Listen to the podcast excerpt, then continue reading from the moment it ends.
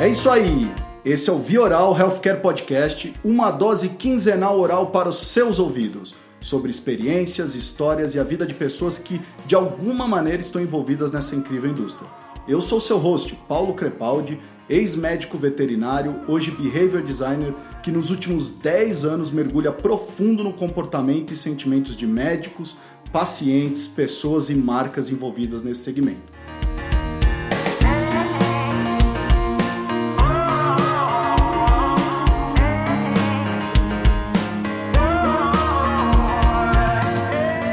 No episódio de hoje trouxe um grande amigo para falar de um tema que eu acho muito importante na indústria farmacêutica, que é para falar do paciente. Hoje, as organizações e principalmente as que estão dentro da área da saúde falam muito do paciente no centro de tudo. Então eu trouxe aqui para falar de paciente, se ele está no centro de tudo ou não. Marcos Marsula, Marsula, seja bem-vindo ao Vioral. Valeu, Paulinho, obrigado pelo convite. Estou muito feliz. Já escutei os outros que você gravou e é uma ideia, uma iniciativa interessantíssima para a indústria farmacêutica e faltava e é um, mais um elo de comunicação entre a indústria farmacêutica. E falar de paciente é minha paixão. Então, muito feliz de estar aqui com você.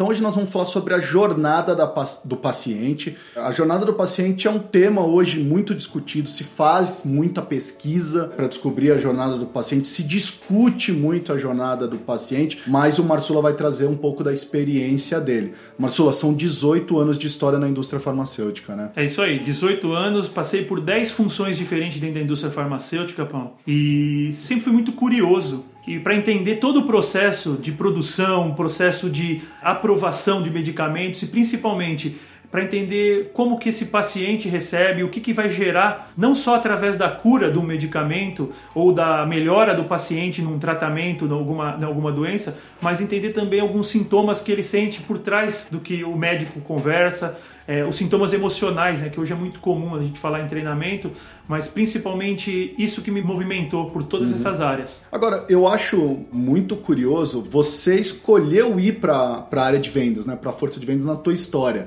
porque você sentiu que era uma área que te daria é, um crescimento, um outro passo na tua carreira. O que, que você viu na força de vendas? Mas? Pô, Paulinho, essa história é muito curiosa, né? Eu comecei na indústria farmacêutica no, em recursos humanos em comunicação interna. Como todo mundo que eu acho que trabalha na indústria farmacêutica foi porque era uma indústria extremamente cresce, né? Sempre cresceu, sempre deu muitas oportunidades. E quando eu fui para os recursos humanos, eu percebi que para você ter outros passos dentro da indústria, você precisava ter a visão do campo. Foi assim que eu fui criado. Isso me ajudou muito, porque realmente é, foi onde eu me achei, me encontrei como profissional, foi em vendas. Porque lá você tem o tempo sozinho, você tem o tempo que você está com o seu gestor, você tem acesso à implementação das estratégias e naquele momento eu me descobri como um grande implementador. É curioso porque hoje você conversa com muitos profissionais do mercado e todo mundo quer um, um estrategista, né? Uhum. E às vezes você deixa de olhar para o implementador. E o implementador é uma peça extremamente importante dentro desse processo. E eu me encontrei ali. E nesse momento desse passo né, de recursos humanos para vendas, foi onde que eu comecei a ganhar mais. Uhum. Aí a parte financeira foi muito importante e eu vi que era isso que eu queria para minha vida. Uhum. Mas sempre inquieto, sempre querendo dar um passo diferente, entendendo o processo para passar por todas essas áreas que eu passei. Uhum. Então, Marcelo, eu já vou jogar então uma bomba na tua mão aí. Muitas pessoas que, que escutam esse podcast tem o interesse ou de ingressar na indústria farmacêutica ou entender um pouquinho da força de vendas da indústria farmacêutica. Primeira coisa, o que é necessário hoje dentro da força de vendas? Onde você enxerga ou qual habilidade você enxerga hoje que é essencial? E a minha segunda pergunta vai ser: vai acabar? Pô, Paulinho, eu vou começar respondendo a, pela segunda. Não, claro. não vai acabar. Eu não acredito que acabe essa relação face-to-face -face dentro da indústria farmacêutica. Acredito sim que os outros canais, é, redes sociais, a mídia, a impressa, etc., elas vão somar ao trabalho do representante, mas eu não acredito. Eu acho que ainda isso faz toda a diferença. E você fala, me perguntou também sobre o que é importante para esse representante? Eu acho que mais importante disso é você acompanhar as mudanças que vão acontecendo no decorrer dos anos dentro dessa profissão. Você lá atrás, antigamente, você entregava a caixinha, falava dos benefícios do seu produto versus seu concorrente. Hoje em dia, não dá mais só para ser assim.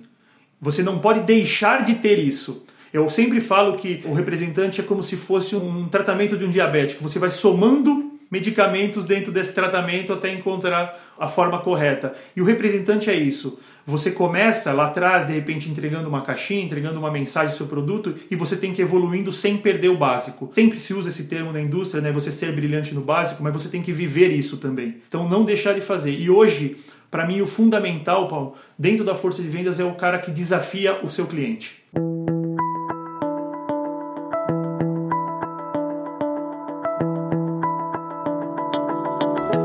Marcelo, inovação a gente sabe que é a palavra do momento dentro da indústria farmacêutica, mas a gente está escutando também falar de inovação da força de vendas. O que, você acha disso? Isso é um ponto tão interessante, Paulinho, que é uma das coisas que mais eu discuto com o meu time de vendas, é o que mais me apaixona. Muita gente fala em inovação para força de vendas. E na hora de explicar o que é inovação é muito complexo, porque o, o representante ele é um implementador.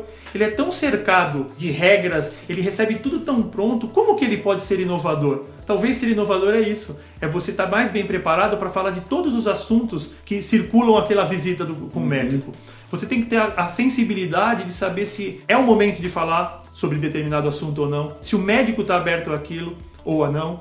Você lê o ambiente, tudo isso influencia. Eu lembro de uma visita muito interessante que eu estava com um, um, representante e nós entramos num consultório, Paulinho, de um médico gaúcho aqui em São Paulo, que tinha uma cuia em cima da mesa. E eu entrei e falei, falei, pô doutor, o senhor é gaúcho? Ele falou: Nossa, você viu a minha cuia aqui? É óbvio que eu sou gaúcho, né? Eu falei: Não, não vi a sua cuia, eu vi a sua estátua do laçador. Então, para ele foi tão significativo porque eu entrei e já olhei todo o ambiente. Isso faz você ser inovador, isso faz você ser diferente. O cara se abriu, ele viu que você estava ali levando algo importante para ele.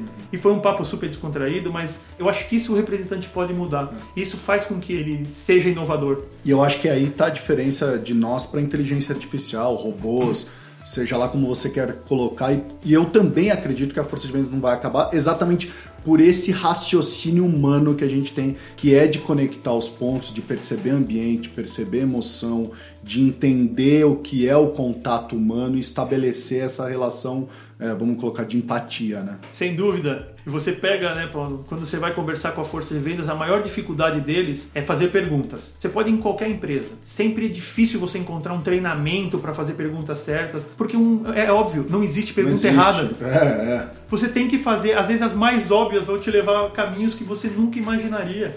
Eu participei uma vez de um treinamento de mídia né, de media training e eu escutei uma frase sensacional de um jornalista da Globo que estava fazendo esse treinamento que ele diz assim: não existe pergunta imbecil, só resposta. Pois é.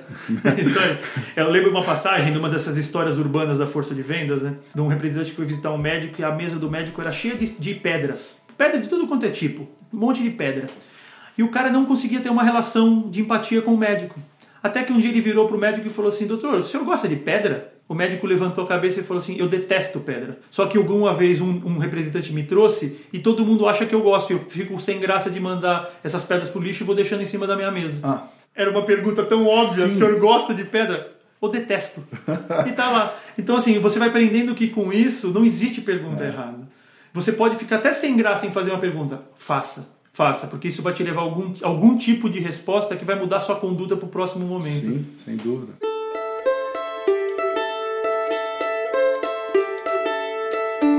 Falar direto da jornada do paciente, Marcelo. Eu vou pedir primeiro para você, para quem não conhece, para você contar um pouquinho, né? Quando a gente está falando de jornada do paciente, a gente está falando do quê? Paulo, quando eu falo, quando eu penso em jornada do paciente, eu penso não num treinamento, não penso numa estratégia, eu penso num mindset. Algo que tem que estar dentro de cada uma das pessoas que movem o seu produto ou a sua companhia. Eu acredito muito que você entender todos os passos do paciente e o seu cuidador barra a sua família uhum. faz toda a diferença para você promover algo que vai levar esse paciente ou à cura ou um tratamento correto. Porque a necessidade do paciente é uma, a necessidade do médico é outra uhum. e a necessidade da indústria farmacêutica ou do representante é outra. Qual que é esse ponto de intersecção de tudo isso? Para mim, você começar a entender todos os passos daquilo que você trabalha é fundamental. Você montar a estratégia do seu produto, você montar o seu market plan, você promover treinamento baseado nessa filosofia e principalmente a liderança acreditar nisso faz com que todo mundo siga esse mesmo modelo de pensamento. Para mim, vai além, Paulinho.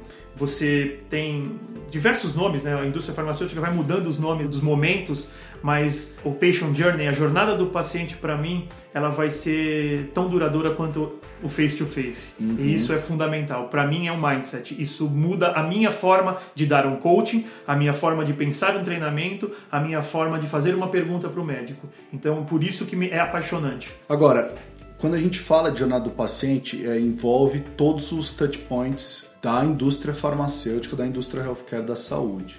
Hoje a gente está falando de uma jornada de paciente que não é mais linear, né, Marsula? Porque a tecnologia não deixa a gente mais ser linear. Então é, eu pesquiso antes de procurar um médico, eu saio do médico, volto a pesquisar, assisto um vídeo no YouTube, olho uma comunidade no Facebook, faço um comentário no Twitter, ou seja, eu vou e volto no tema de diversas maneiras. A indústria farmacêutica está olhando para tudo isso hoje?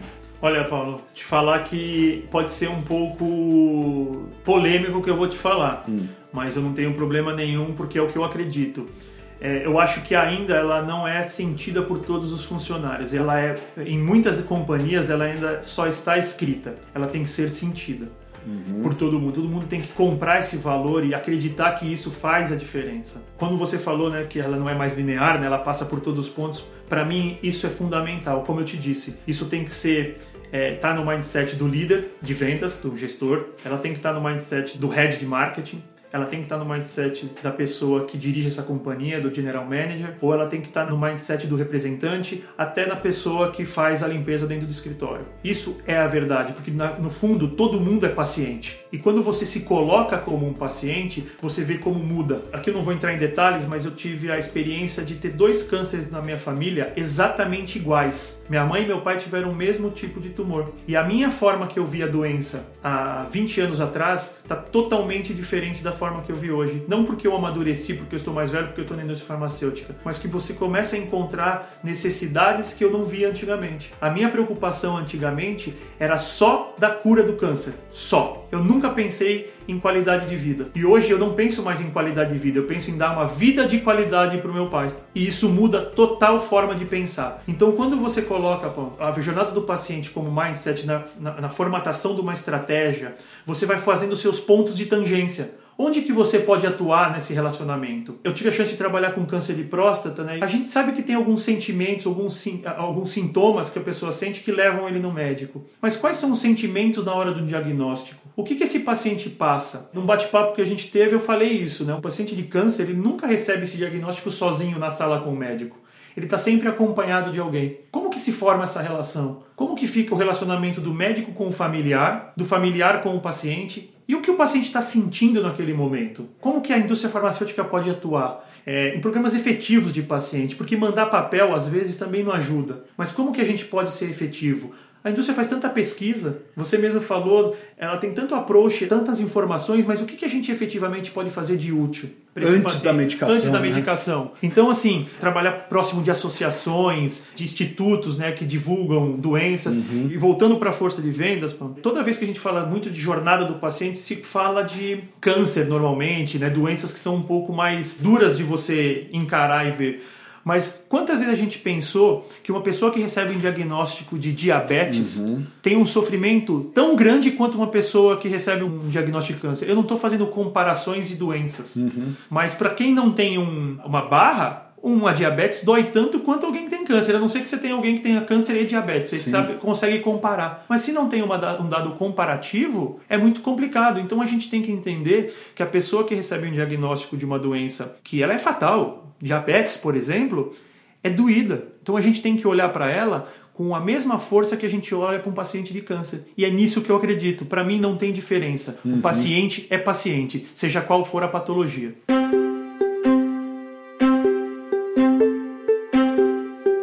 Está falando muito dessa coisa de foco no paciente, olhar sobre o paciente. E eu escuto muito das indústrias farmacêuticas e eu vejo é, nos valores, tentando ser colocado em sua cultura e estratégia esse foco. Paciente é um novo paciente, muito mais proativo, ele está recebendo informação dos wearables, ou seja, ele está utilizando um relógio, é um app que comunica que ele deve andar, o quanto ele caminhou, A indústria farmacêutica está de olho nesse novo paciente? Está preocupado com ele, Marsula? Não, já está preocupada sim, Está preocupada porque hoje você vê um dos players, o pagador, com uma importância muito grande nesse relacionamento está dentro daquelas mudanças que a indústria farmacêutica passa que a gente falou no começo. Uhum. Hoje o pagador ele, tem, ele vai ser influenciador, porque as contas de tratamento estão cada vez mais caras. Você vê pacientes migrando de plano de saúde para plano de saúde um pouco mais básicos, mas a doença não muda, a doença uhum. não fica mais básica. E quando você fala dessa relação, sempre se entendeu a indústria farmacêutica, o meio de ligação dela com o paciente é o médico, o cliente é o médico. E uma das coisas que eu sempre trouxe, médico não vê caixa, médico vê paciente. Então a gente entender qual que é essa relação a fundo sempre foi muito importante.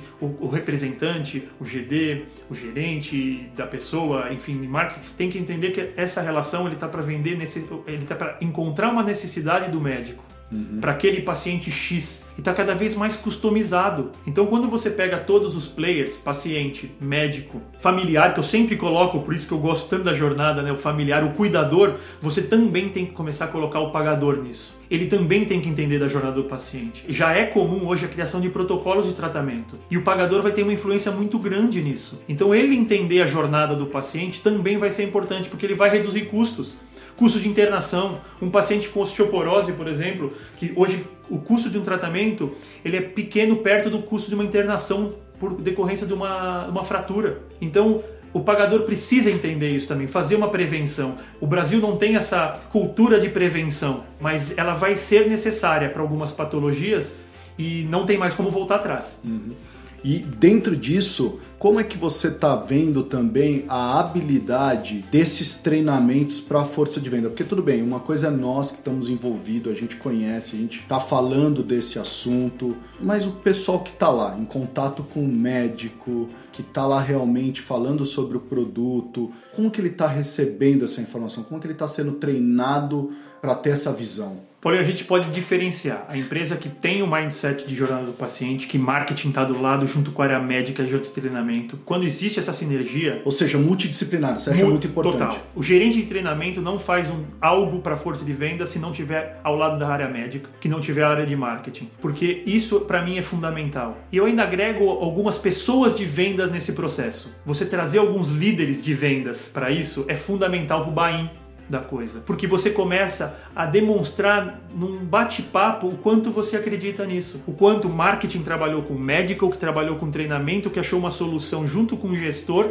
para levar isso para a força de vendas a implementação disso que é onde a gente precisa tomar o mais cuidado. Porque 90% do tempo é o rap sozinho na rua. E por isso que eu falo do papel da liderança de vendas é tão importante nesse processo, porque se ele acreditar por mais importante que a liderança indireta dentro desse processo seja, a gente sabe que o líder direto é o quem vai fazer o caminho para esse representante ter sucesso. A gente sabe ele está no campo presente e acreditar realmente mas ele tem que ser sincero, porque se ele não acreditar nisso, ele tem que repensar o papel dele dentro da indústria farmacêutica, porque talvez ele esteja errado, porque a implementação disso vai fazer diferença lá na ponta, do cara acreditar, do cara conversar com o médico a fim de encontrar o melhor tratamento para aquele paciente, mesmo que o tratamento não seja o seu produto. E isso precisa de coragem.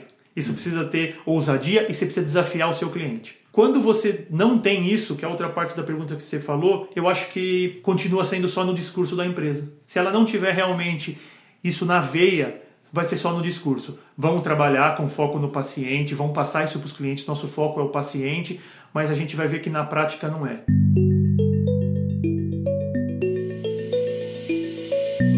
Marcelo, você como gestor, que tipo de gestor? Como é que você se definiria? Você é daquele que gosta, eu saio a campo, gosto de sair com todos os meus representantes. Qual que é o teu estilo de gestão? Primeiro que eu uso um termo que eu aprendi lá atrás, eu sou um gentófilo de carteirinha. Eu sempre falo que existem dois tipos, né? O gentófilo e o coisófilo. Não tem um melhor que o outro, mas eu sou um gentófilo. Eu tenho uma liderança de desenvolvimento. Ela vem em primeiro lugar e foco nos resultados. Eu acho que quando você desenvolve, e a gente tem que entender que desenvolvimento não está ligado à promoção. Para mim, a liderança é fazer com que o seu funcionário, o seu colaborador, ele entenda o papel dele dentro da indústria farmacêutica, dentro daquilo que você está trabalhando com ele. Eu falo da indústria porque é o meu background, mas que você faça com que ele entenda que ele tem que ser o melhor naquilo que ele se propôs. Eu não tenho problema nenhum em trabalhar com pessoas que querem ser representantes pro resto da vida, desde que eles sejam o melhor. Uhum. Então eu vou desenvolvê-los para ser o melhor, para ser rap 1, para rap 2, para rap 3, para executivo, cada um chama de um jeito hoje, mas ele tem que ser o melhor. Ele tem que estar tá sempre disputando uma premiação, ele tem que trazer os resultados para a companhia, ele tem que agir dentro das regras de compliance, ele tem que ser inovador. Mas você também às vezes é colocar as pessoas certas no lugar certo. Isso me dá um prazer muito grande. Então, o meu estilo de liderança é de desenvolver desenvolver pessoas. Trabalhar com gente, para mim, é o, minha, minha grande paixão.